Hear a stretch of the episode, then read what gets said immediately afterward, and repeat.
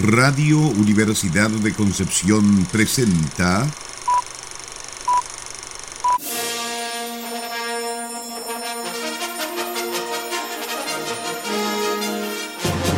De película.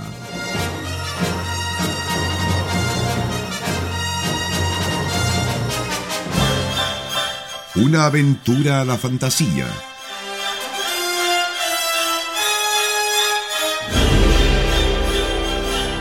un paseo por las imágenes que guardan tu memoria.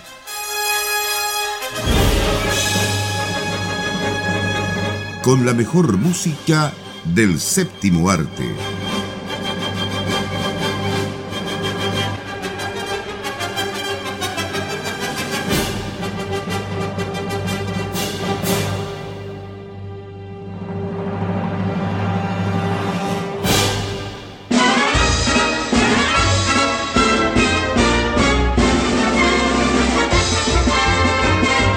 Muy buenas tardes, estimadas auditoras y auditores de Radio Universidad de Concepción.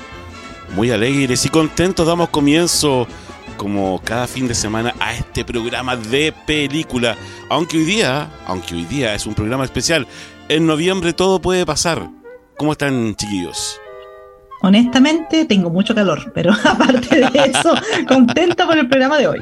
Más animado que nunca, diría yo. eso, justamente.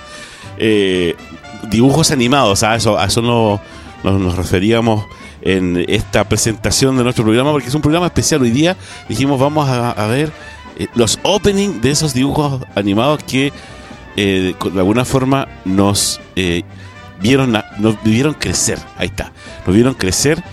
en nuestra niñez y parte también de nuestra adolescencia. Yo creo que hasta el día de hoy, si uno de repente igual se ve ahí algunos capítulos de, de esos dibujos animados de antaño, ¿o no, chiquillos? Nos vieron crecer en nuestra niñez y en nuestra ñoñez. Este, justamente, las dos cosas. Sí, y en este noviembre misceláneo en que todo puede pasar, nos atacó la nostalgia. Así que dijimos, vamos a hacer un capítulo especial con todas esas series que de alguna manera nos marcaron a nosotros y quizás a nuestros auditores también, nuestros auditores y auditoras. Eh, hay de todo aquí, ¿ah? hay también de distintos años, cosas de los 80, cosas de los 90. Y es está ideal para estas tardes que ya aparecen de verano, para volver un poco al pasado, a esos locos 80, cuando uno estaba pasada la tarde entera viendo tele, días que ya no volverán, cuando no sabíamos lo que teníamos, muchachos. Cuando habían apenas dos canales de televisión y con eso tenías que arreglártela y ver lo que había en pantalla y sería. No, en ese tiempo había, todavía no estaba el blockbuster, ¿cierto? Eh, y en Concepción, claro, teníamos por lo menos canales y nada más. Y el TV cable era para los pudientes. Claro, pero hablemos de antes que llegara el TV cable a, a Conce, de esos años. O sea, para mí fue incluso peor, porque eh, yo buena parte de mi infancia y adolescencia la viví fuera de Concepción. Y claro, en algún momento acá empezaron a llegar los otros canales como La Red en ese tiempo, eh, Chilevisión, qué sé yo, Mega. Em, y donde yo vivía, con suerte a veces, eh, incluso me tocó ciudades donde solamente llegaba TVN. Ni siquiera el canal 13. Ahora, en algún momento viviendo en Iquique también tuve la fortuna de tener el Telenorte, que como gran primicia traía algunas cosas que no se veían en los canales más oficiales, por decirlo así. Por ejemplo, yo de muy pequeño en Telenorte pude ver Doraemon. Lo conocí cuando tenía, qué sé yo, 3, 4 años incluso me acuerdo de capítulos que vi de pequeño que después los volví a ver cuando retransmitieron esta serie de grandes. bueno, antes eh, puedo igual recordar un poco de, lo que veíamos, eh, pucha, los años entre los 70 y los 80, no sé, de antes veíamos Marino, ¿te acuerdas? Marino Titán, el Titán del Mar, no sé si alguna vez lo vieron. Eh, Capitán, no habíamos nacido todavía. Capitán Futuro. Sí, lo que pasa es que, a ver, poniéndonos un poco en orden, en los años 80 vimos justamente muchas series que son producciones de, décadas anteriores, de los 70, incluso de los 60. Y los que nos interiorizamos en los monos chinos ni siquiera hacíamos mucho una diferencia, ¿no? O sea, era lo que transmitían en la tele ya. Pero hay ciertos géneros que después en el tiempo pudimos reconocer y que son súper emblemáticos, ¿no? O sea, géneros de aventura que, que plantean ciertos clichés, ¿no? Como eh, La máquina del tiempo, por ejemplo, que tienen este grupo de, de, villanos que en el fondo son la inspiración después del equipo Rocket, ¿no? Que son malos pero no tan malos y son el alivio cómico, qué sé yo. O estos dibujos animados que eran como telenovelas que las mamás también veían, ¿no? Heidi, Marco, Remy, Candy Candy, que eran todos, eh, eran un dramón. Lady Oscar. Lady Oscar, qué gran serie. Igual, sí. no hay que olvidar que buena parte de la animación que nos llegó como que era de Estados Unidos, por ejemplo, eh, también en la animación misma fue hecha, por ejemplo, en Japón. O sea, hartas cosas que nosotros tenemos, no sé, por los Thundercats o los halcones galácticos, que, que si bien es cierto el diseño de personaje, todo eso viene como del estudio estadounidense, se animaban afuera. Así que la, la influencia japonesa, la influencia del anime, también se daba por ese lado. Y uno no sabía que también eso cuenta como anime. Hoy en día uno ya puede reconocer los estilos. Bueno, y ayudándote a sentir, Nicolás, porque yo en esos años de mi infancia yo vivía en Parral. Ahí tampoco digamos que teníamos mucho para elegir. Estaba TVN, el 13 y muchas gracias. Pero ahí las tardes con el Conde Pátula, viendo Yem. Yo me acuerdo que corría todos los días, o sea, bueno, cuando daban Yem, fin de semana creo que era. Llegaba corriendo a la casa después de jugar a ver Yem, pero sabes que no me acuerdo absolutamente de nada de la serie. Esa, me acuerdo del capítulo inicial. Fan. Esa serie, bueno, eh, esa serie pertenecía como a un grupo de series que llegó en esos años, a donde estaban los Transformers, estaba G.I. Joe, estaba el pequeño Pony, me acuerdo, los Potato Head, estaba eh, los Gem. Head, los Moon Dreamers. Claro. Eh, ¿Qué más? Estaba los Rainbow Bright. De ellos, ¿no? Los cariñositos. Claro, claro son, de ese son grupo. como una, Pero- ca- una cantidad de, de dibujos animados que llegó esos, esos años y que entre esos, de ese grupo, digamos, estaba Gem. Acuerdo de eso. Sí, pero ¿sabes cuál es la historia de esos dibujos animados? Porque todo esto parte con He-Man. Todo esto Todo parte con culpa del príncipe Adam. Esto es culpa del príncipe Adam, cuya primera emisión eh, en Estados Unidos fue el año 1983. ¿Qué es lo que pasa? Que en ese entonces la televisión estadounidense, debido a la influencia que tenían los grupos, las agrupaciones de padres, que estaban muy ahí encima con el tema censura, prohibieron pasar comerciales de juguetes. Porque de esa manera no se tentaba a los niños al consumo, ¿cierto? Y todo ese rollo, o sea, supuestamente era para, para un bien mayor. Entonces, ¿qué es lo que pasa? Que las empresas que fabricaban los juguetes empezaron a diseñar estos grandes comerciales que en el fondo eran Capítulos. los capítulos de las series animadas. Sí. O sea, He-Man era eso, era un comercial para vender los monitos que había diseñado Mattel. Y luego vino Hasbro y luego vinieron Sí, Hasbro con- empezaron a utilizar las mismas. De hecho, Gem era Hasbro. de J. Joe, también era Hasbro, ju- junto con los Transformers. Y claro, justamente empezaron a hacer estos capítulos, entre comillas, largos y que se convirtieron después en la serie. Pero ¿cómo es que logran converti- convertirse en algo tan, eh, tan icónico para la infancia de tanta gente? Porque si tú lo piensas como un comercial largo, igual hubo dedicación en los guiones, en el diseño de personajes, o sea, igual hicieron un tremendo trabajo, o sea, son series que, que tienen valor por sí mismas. Hoy en día hay varias series que apenas justifican su existencia en, en la televisión y sobre todo para el público infantil. Así que de, de todas maneras yo creo que fue un gran trabajo que realizaron esos publicistas que ya no los hacen como, como los hacían antes que podían generar una serie completa, o el caso Robotech, por ejemplo, el visionario que se le ocurrió unir tres series japonesas, cambiarles un poco el guion y armar esta gran saga que la, la repitieron hasta principios del año 2000 en Chile y, y ahora seguramente debe estar en YouTube y la cantidad de fans que tiene Robotech, o sea, ni hablar. Ni hablar. Bueno, esa era, esa era mi teleno- telenovela cuando era chico. Claro. Un dramón. Era el tremendo dramón, es decir, el medio triángulo amoroso ahí. Y Miss May, por Dios, ¿qué? Los fans de Miss May. Y en todo caso, yo creo que todo se debe también en gran medida que la necesidad tiene cara de hereje, ¿no? O sea, pensemos, voy, voy a volver a He-Man. He-Man tuvo oficialmente dos temporadas. Solo dos temporadas, ¿ah? Pero en esas dos temporadas vimos alrededor de 130 episodios. Entonces, si yo quiero hacer durar una serie sobre estos monitos que en el fondo al principio son solamente juguetes, eh, y quiero hacer durar una serie que tenga algo de sentido, tengo que construirles un trasfondo.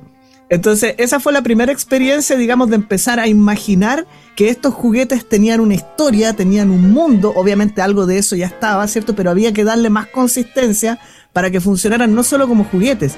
Y una vez que eso funcionó, obviamente la estrategia, digamos, se mantuvo de que si voy a inventar un buen juguete, tengo que inventar también una narrativa para él. Y ahí tenemos G.I. Joe, Transformer y todo. Oye, y una observación, ¿ah? algo que me comentaron en casa, que eh, si se fijan en esas series antiguas, los protagonistas son todos adultos. Claro. estamos hablando de G.I. Joe, los Thundercats, que sé yo, los halcones del espacio galáctico, ya ni me acuerdo cómo se llama la serie.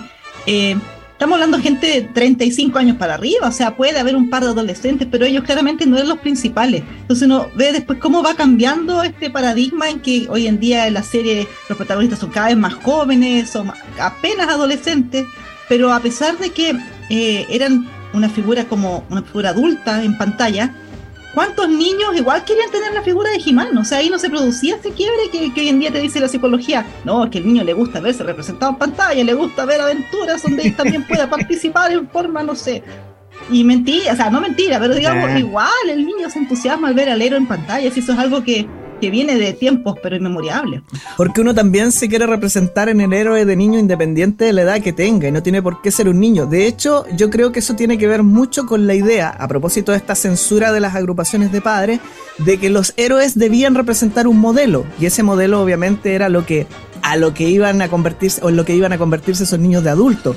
Y por otro lado, el niño generalmente era el problemático del grupo, o sea, el que los metía en aprietos, ¿no? Desde eh, en la Fuerza G, o Sam en los Transformers, o Felino y Felina en los Thundercats, o Niño de Cobre en los Halcones Galácticos. Ese personaje estaba. Después lo seguimos viendo en Mommy's Alive, que sé o incluso en las Tortugas Ninja. Rafael cumplió un poquito ese rol, ¿no? Como de ser un poquito más inmaduro y meterlos en problemas. Pero en el fondo, eh, igual es extraña la figura porque, claro, es como que el adulto es el modelo ideal mientras que al niño o al adolescente se lo representa como el elemento problemático, con excepciones, obviamente. En Gadget, la sobrina era la que lo salvaba siempre. Bueno, eh, hablando de problemáticos, digamos, el problema que se nos, se nos viene, señores auditores, porque no sabemos cómo vamos a hacer esta, este popurrí, ¿cierto? De opening de estas series eh, animadas de, y bueno aquí va de todo como decíamos eh, animación o los monos chinos como le, llaman algunos otros ya norteamericanos cierto pero que de alguna forma nos marcaron nos marcaron marcaron nuestra niñez nuestra ñoñez también como decía Nicolás eh, y hasta el día de hoy, yo creo que si uno realmente escucha el opening de, de esta serie, oh, que se los caballeros al zodiaco, oh, Robotech, oh, qué sé yo, los Transformers, etcétera. Ya, vamos a, vamos a ir. Pero sí o sí, comenzamos con uno emblemático, Nicolás. Ah, ¿con cuál nos quieres tirar primero, perdón? ¿Con, ¿Con el raro? Con el raro. Ah, ya, ok. Entonces vamos a empezar con aquel emblemático del que podemos hablar después, que es Espartaco y el sol bajo el mar, justamente. La rareza más rara de todas las rarezas. La rareza más rara de todas las rarezas. Y luego con una selección, ¿cierto? Un popurrí de openings de series que nos llevan a la nostalgia, ¿cierto? De los años 70, 80 y principios de los 90.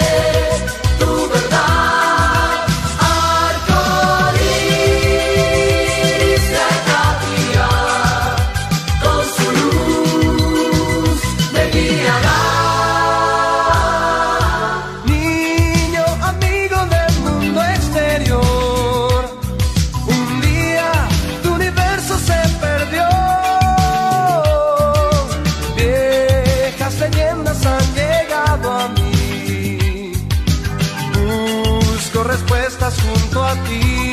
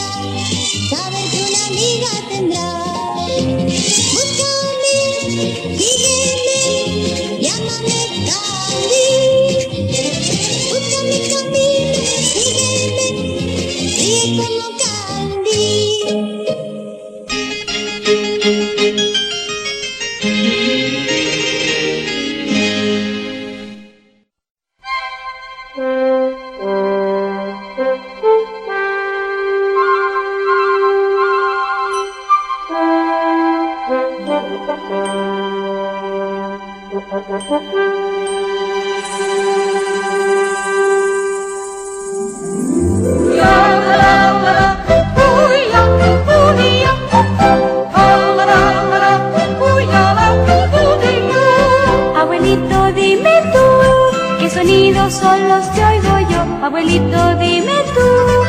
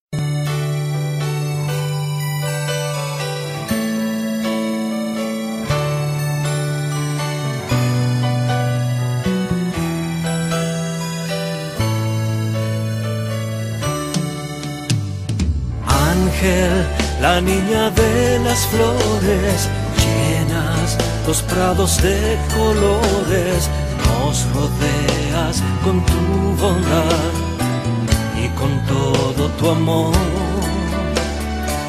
Ángel, eres tan dulce y bella, tienes el brillo de una estrella, sacas lo bueno de la gente con ejemplos de amor, con tu llave mágica buscas esa flor, nos darás felicidad y el camino más fácil será. Ángel, estrella de las flores, busca aquellos siete colores una flor encontrarás dando felicidad.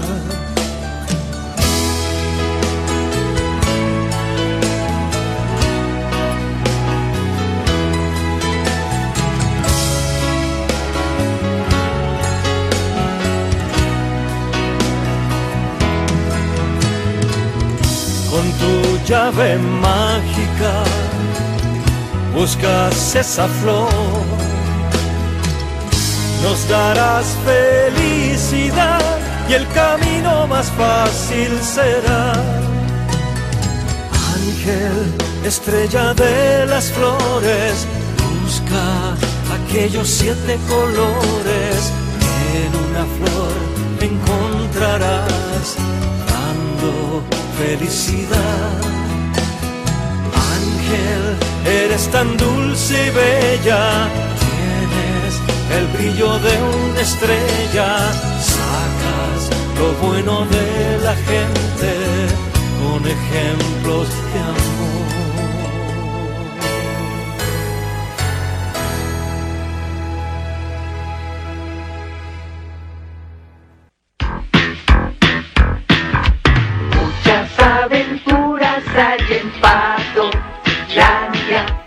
Estamos en De Película en Radio Universidad de Concepción experimentando un arranque de nostalgia con series animadas eh, que hicieron nuestra infancia y nuestra adolescencia y también nuestra vida adulta porque todavía las vemos. Yo hasta, hace poco estaba viendo Remy de nuevo, tengo que decirlo así.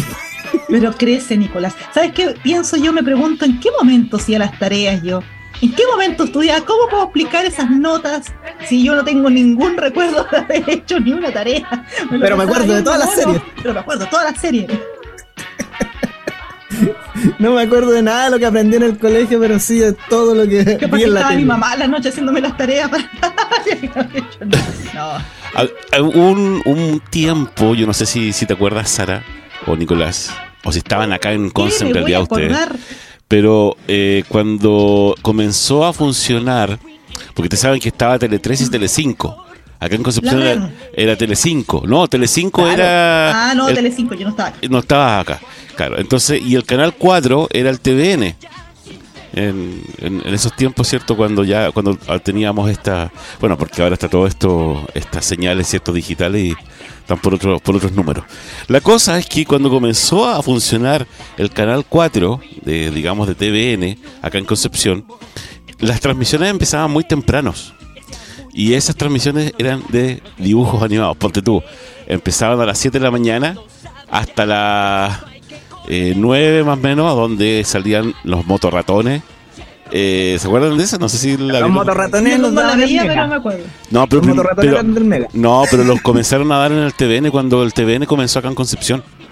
Yo me acuerdo de eso que yo me levantaba temprano para ver los monos ani- para ver los dibujos animados porque era como lo único que había, digamos, en ese tiempo. y me Pero acuerdo no me, mucho. no me gustaban a mí los motorratones ni sus salchichas y rock and roll porque eran clones de las tortugas ninja en mi Sí, cabeza. los que, los que tenemos gusto gourmet. Claro. Que las tortugas ninjas son las series que ver. Eso es lo que había que ver, ¿no? No sé, pero la cosa es que, que, claro, digamos, eh, eh, ese era como el regalo que hacía TVN a, a- a los auditores más pequeños, de, o los televidentes, perdón, más pequeños en, en ese tiempo, era que comenzaba sus transmisiones con dibujos animados. Sí, es que allá apuntas a algo interesante, más allá de que haya sido a primera hora de la mañana o en otro momento, y esto quiero mezclarlo también con lo del gusto gourmet que mencionó Sara, es que se acostumbraba la franja de los dibujos animados, ¿no? La extinta franja infantil de la Claro, la franja infantil que en algún momento estuvo en la mañana, en algún momento estuvo en la tarde, en algún momento había tanto en la mañana como en la tarde, ¿cierto? Eh, en el fondo pensando en qué momento los niños estaban en la casa. eh, por ejemplo, no sé, cuando empiezan a transmitir cosas como el Club Disney o el Club de los Tigritos, qué sé yo, que son antes de la 11 para no interrumpirle la... Nube luz. Nube luz, como para no interrumpirle después la telenovela a la mamá, ¿no? La, la- la franja de los niños viene antes. Pero después, por ejemplo, las de la mañana fueron eh, fagocitadas por los matinales y se cambiaron como al mediodía y así. Pero el tema es que los canales disponibles estaban dando dibujos animados a una misma hora y entonces uno, con su gusto gourmet, cada media hora tenía que cambiarse a otro canal o a otro canal o quedarse en el mismo, no sé, pero para ver la serie que más le acomodaba. ¿eh? Porque, y, y a veces, los muy malditos las ponían desfasadas. Entonces, para terminar de ver una serie, tenías que perderte una Ah, parte la- del capítulo del otro canal. Y la lata era quedarse en casa enferma y decir, ya despiertas a cierta hora, pones la tele y estaban dando Denver, no sé qué, fome. Ya, pero la voy a ver igual porque ¿qué más voy a ver? Estoy en cama. Recuerdo. El último dinosaurio. El último dinosaurio, sí. No, es que a mí me pasaba que como Jem, por ejemplo, eh, era un- una serie que cuyo target eran las mujeres, las niñas, eh, uno como que le hacía el quite, po, y la daban entre medio de los Transformers y Joe, y uno que tenía que mamarse el capítulo de Jamie igual nomás para poder ver los Transformers y Joe, al final igual te terminaba gustando. Igual estaba buena. Güey, los poteiros. los poteiros head. Los poteiros eran un, fra- un segmento de My Little Pony, igual que los Moon Dreamers, igual que los Glow Friends. Pero justamente, pero los daban, ju- los daban junto con los Transformers, con G.I. Joe, en- en con. Eran unos eh, pandas. sí, Eh, Pandemonium. Pandemonium. Pandemonium. Sí, Sí, Pandemonium. Pandemonium igual. Pandemonium. Bueno, yo me recuerdo que, que igual pasa, había un fenómeno que ocurría en las tardes, cinco y media de la tarde, eh, Canal 13, eh, o en Las ese caso Canal Sebastián 5, Robotech. Robotech. Y la calle quedaba vacía. Nada La bicicleta quedaba botada Las en el botadas, las pelotas botadas. nadie, botados. nadie salía a jugar a esa hora. Todos encerrados viendo la telenovela Es infantil. interesante eso, o sea, Robotech creo que lo transmitieron por primera vez el año 86 y se Sí. mantuvo, se mantuvo en, en el aire por lo menos hasta principios de los 90 ininterrumpidamente, porque después la volvieron a transmitir ya esporádicamente. Y yo creo que para varias cohortes de niños fue un ritual. Derechamente, un ritual.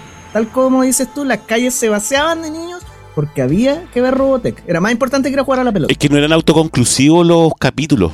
Yo creo que eso también ayudó mucho a que esta serie tuviera, digamos, esta audiencia cautiva, porque cada capítulo obviamente tenía una continuidad. Había una historia de por medio. Entonces, en, en muchos de los otros eh, dibujos animados que llegaron en ese tiempo, ese momento, eran capítulos autoconclusivos. Entonces, en realidad daba lo mismo si veías un capítulo o no. uno. Claro.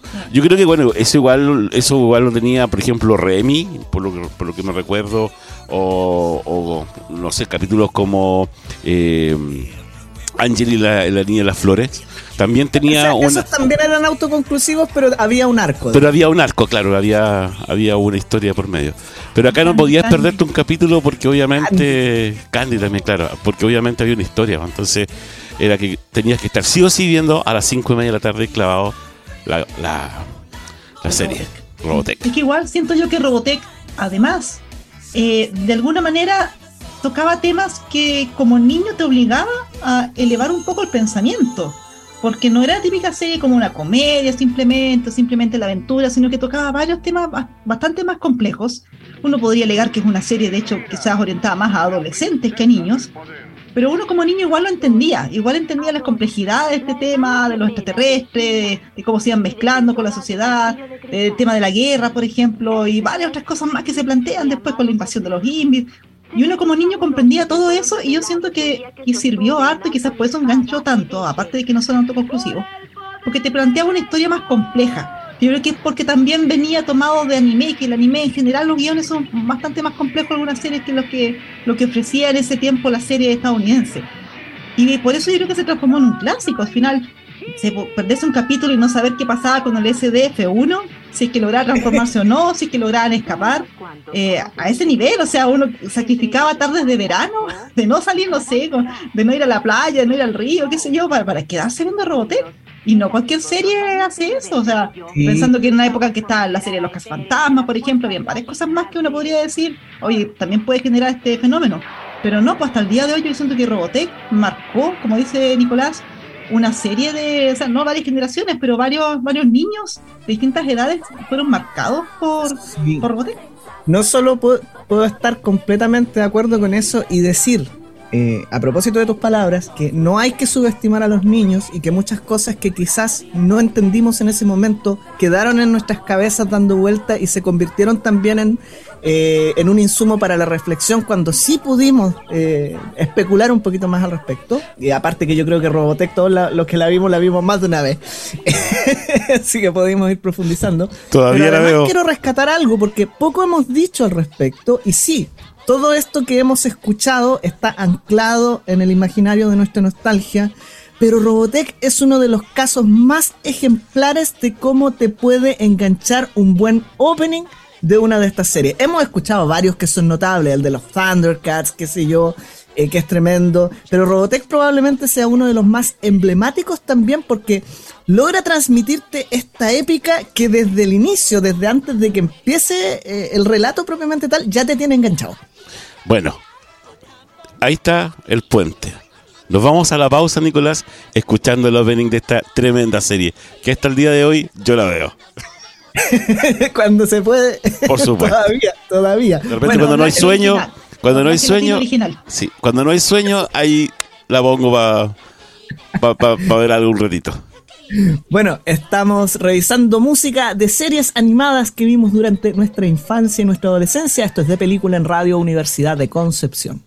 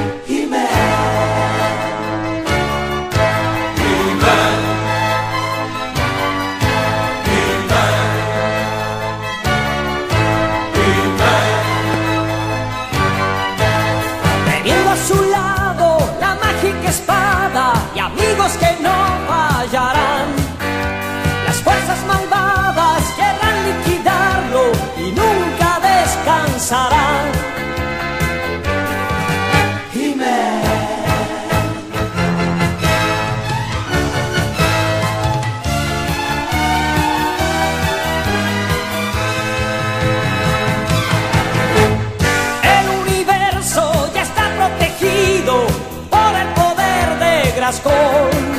Con secretos poderes de este gran castillo, y a luchar hasta el final.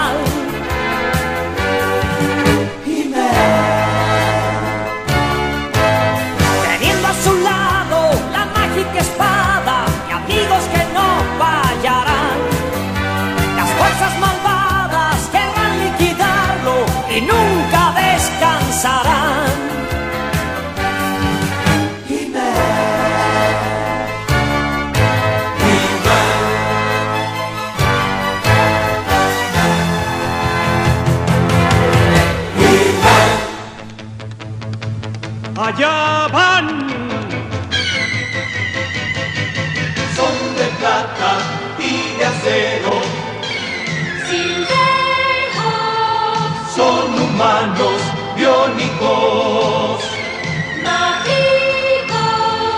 Cruzan por el cielo para el cosmos conquistar.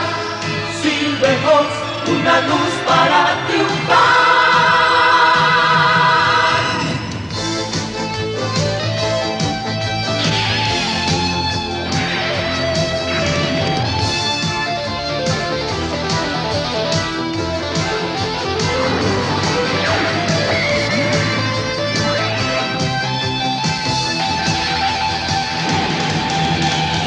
galaxias son su meta. Silverco siempre buscan con afán.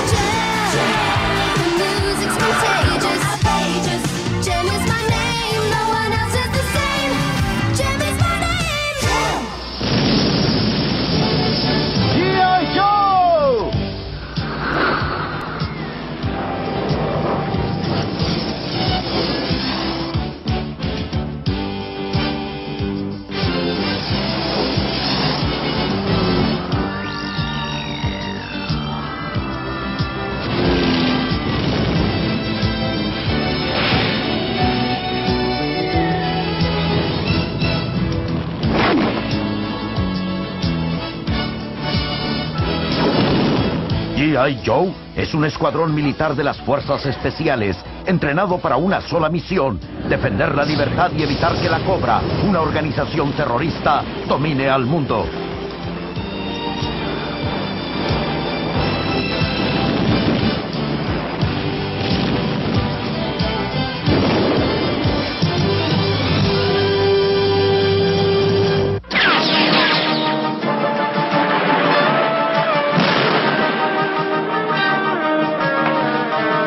Thank you.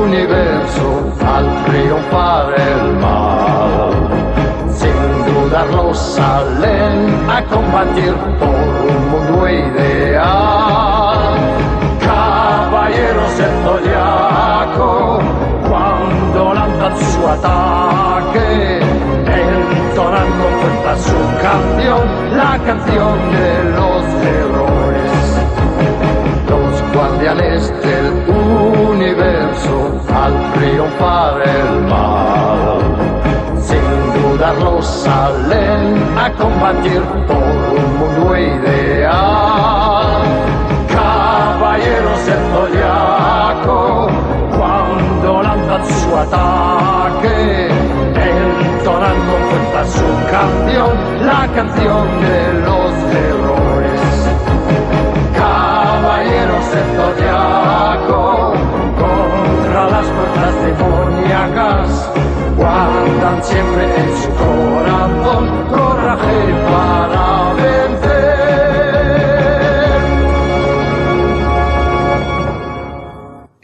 Disney presenta Las aventuras de los osos. Teresa, valor y nobleza, leales y amables con gran decisión, viajan marchando, el bosque cruzando, siempre cantando su alegre canción. Osos son que afrontan sin vacilación, aventuras sin comparación, los osos son. Magia y misterio hay en todos ellos y el gran secreto de un jugo especial.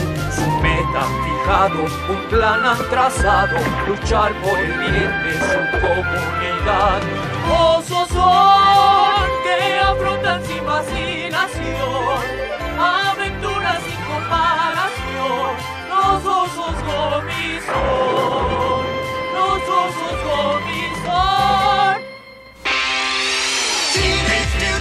Estamos en De Película en Radio Universidad de Concepción revisando las series animadas que invocan nuestra nostalgia. Estamos en el 95.1 FM, www.radiodec.cl, nuestra señal online, también página web. Recuerde que ahí están las noticias, los podcasts de este y todos nuestros programas.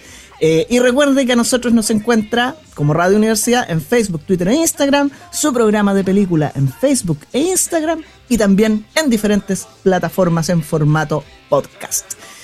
Eso.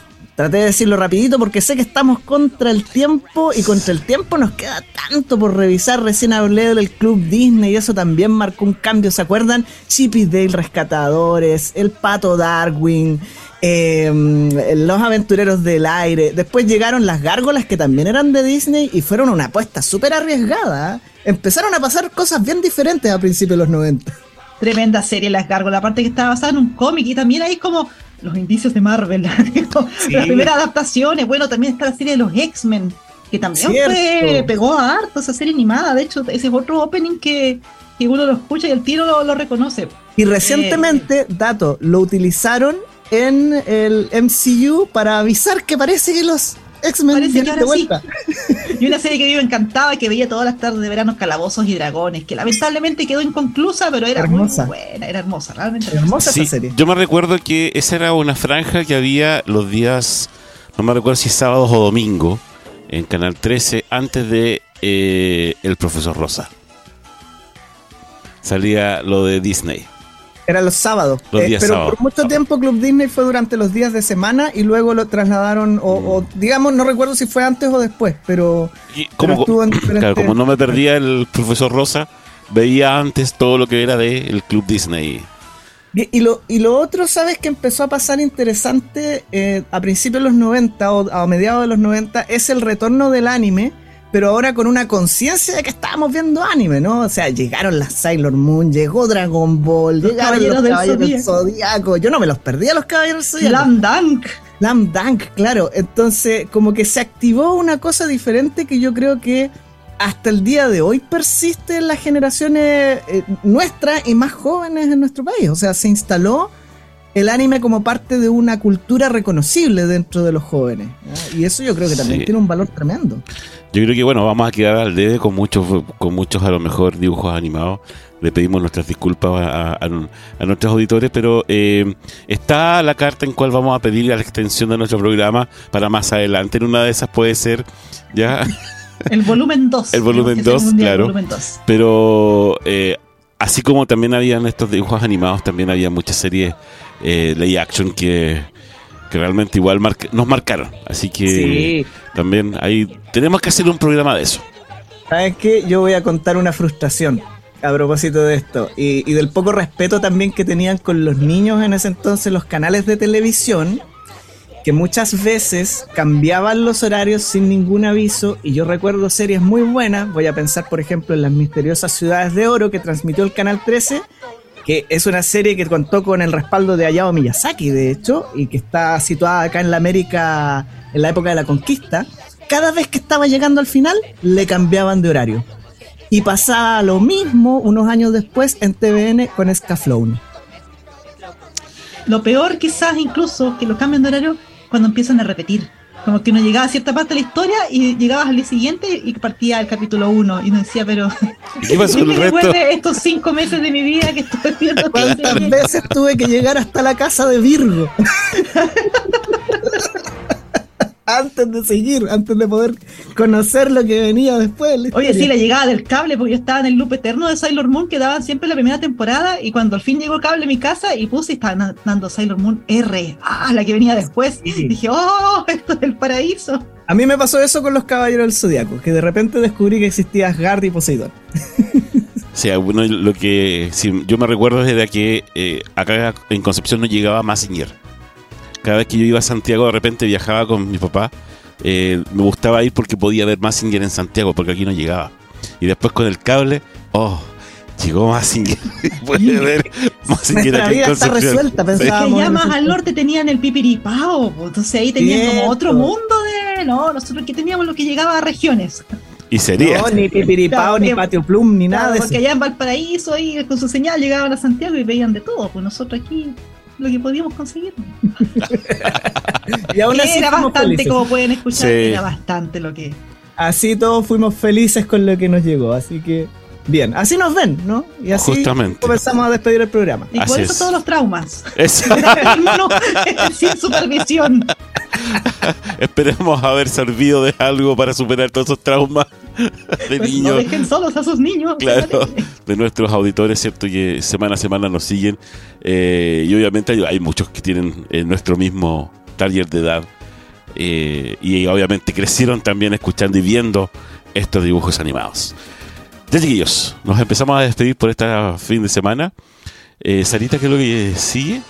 A continuación viene otro capítulo de Sonido Penquista y luego a las 21 horas un programa tan antiguo como las series que acabamos de ver. Y muy, anima- y muy animado. Y muy animado, muy animado. Bueno, este programa es más antiguo todavía, entonces, en todo caso. Sí. Ya nos vamos mejor. Ya, un abrazo, que esté muy bien. Nos vemos. Chao, chao. Chao. Chao.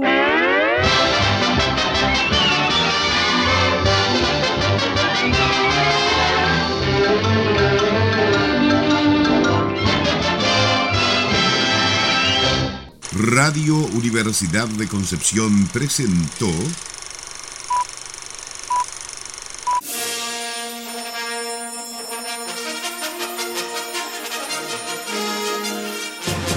de película.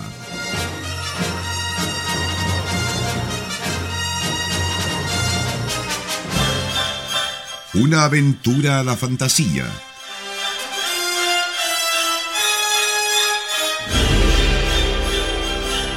Un paseo por las imágenes que guardan tu memoria.